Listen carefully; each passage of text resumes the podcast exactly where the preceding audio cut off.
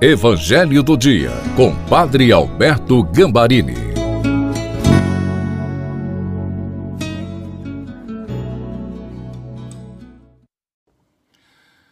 Olá, seja bem-vindo, bem-vinda ao Evangelho do Dia de domingo, na festa da Sagrada Família, onde nós vamos reconhecer que fazemos parte desta família.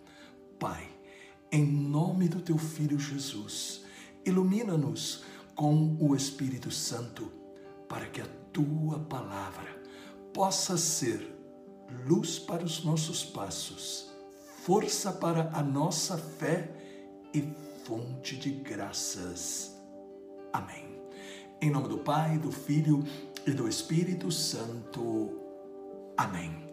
Proclamação do Evangelho de Nosso Senhor Jesus Cristo, segundo São Lucas, capítulo 2, versículos de 22 a 40.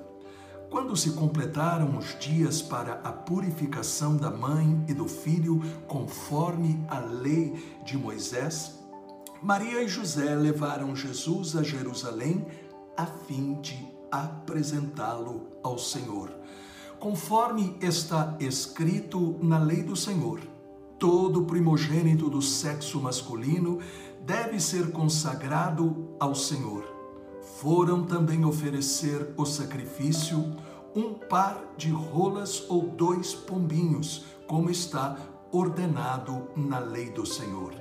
Em Jerusalém havia um homem chamado Simeão, o qual era justo e piedoso e esperava a consolação do povo de Israel. O Espírito Santo estava com ele. E lhe havia anunciado que não morreria antes de ver o Messias que vem do Senhor. Movido pelo Espírito, Simeão foi ao templo. Quando os pais trouxeram o menino Jesus para cumprir o que a lei ordenava, Simeão tomou o menino nos braços e bendisse a Deus. Agora, Senhor, conforme a tua promessa, podes deixar o teu servo partir em paz porque meus olhos viram a tua salvação, que preparaste diante de todos os povos. A luz para iluminar as nações e glória do teu povo Israel. O pai e a mãe de Jesus estavam admirados com o que diziam a respeito dele. Simeão os abençoou e disse a Maria, a mãe de Jesus: este menino vai ser causa tanto de queda como de reerguimento para muitos em Israel. Ele será um sinal de contradição. Assim serão revelados os pensamentos de muitos corações. Quanto a ti, uma espada te transpassará a alma Havia também uma profetisa chamada Ana, filha de Fanuel, da tribo de Asser. Era de idade muito avançada. Quando jovem, tinha sido casada e vivera sete anos com o marido. Depois ficara viúva e agora já estava com 84 anos. Não saía do templo dia e noite servindo a Deus com jejuns e orações. Ana chegou neste momento e pôs-se a louvar a Deus e a falar do menino a todos os que esperavam a libertação de Jerusalém. Depois de cumprirem tudo conforme a lei do Senhor, voltaram a Galiléia para Nazaré, sua cidade. O menino crescia e tornava-se forte, cheio de sabedoria, e a graça de Deus estava com ele. Palavra da salvação. Glória a vós, Senhor. Este é o domingo dedicado à festa da Sagrada Família. Jesus, Maria e José, modelo para todas as famílias. Deus, no seu gesto de humildade, descendo até nós, fez o seu filho nascer de uma mulher por obra do Espírito Santo, revelando primeiro que a vida de cada pessoa é sagrada. Ele também quis restaurar o valor da família, dando ao seu filho uma família terrena.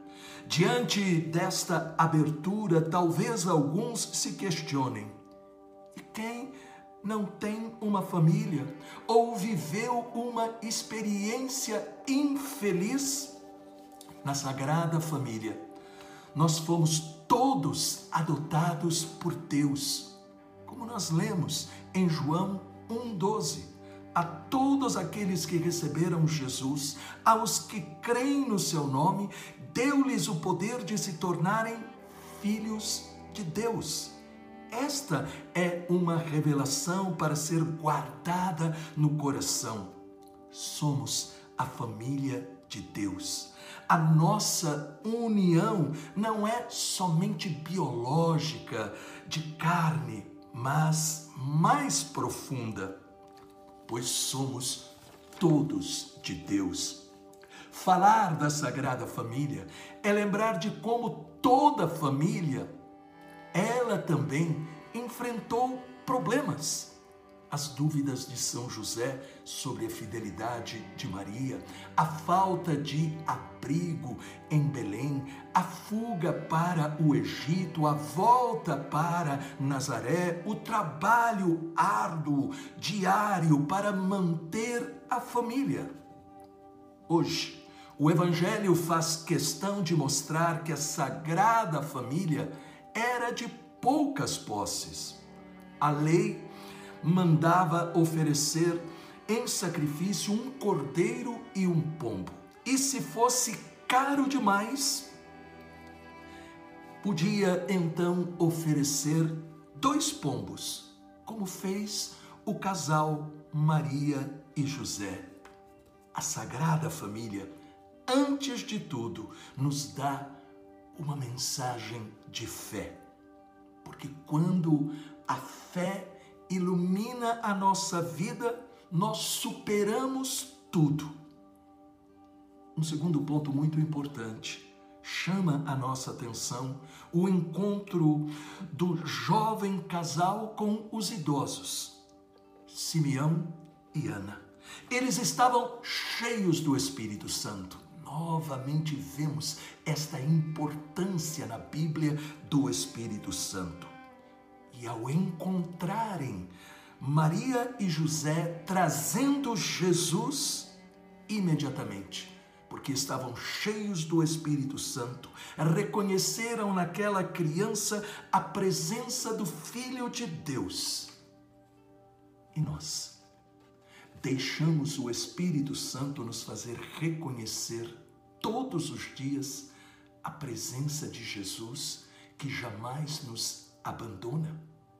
Deixamos o Espírito Santo nos dar esta experiência de nós pertencermos a uma família terrena, mas ao mesmo tempo se ela está em crise ou nós não vivemos esta experiência, cremos que nós estamos inseridos, estamos dentro desta família sagrada, a família de Deus. Pai, com a intercessão da doce Virgem Maria e de São José, dai-nos a graça de santificar a nossa família, mas dai-nos a graça também de sentir que nós pertencemos à tua família. Cura-nos de todo sentimento de solidão, de tristeza e desânimo e renova-nos com a mesma fé que moveu Simeão e Ana ao encontro de Jesus. Em nome do Pai, do Filho e do Espírito Santo. Amém. Esta palavra falou ao seu coração? Deixe um comentário e compartilhe também.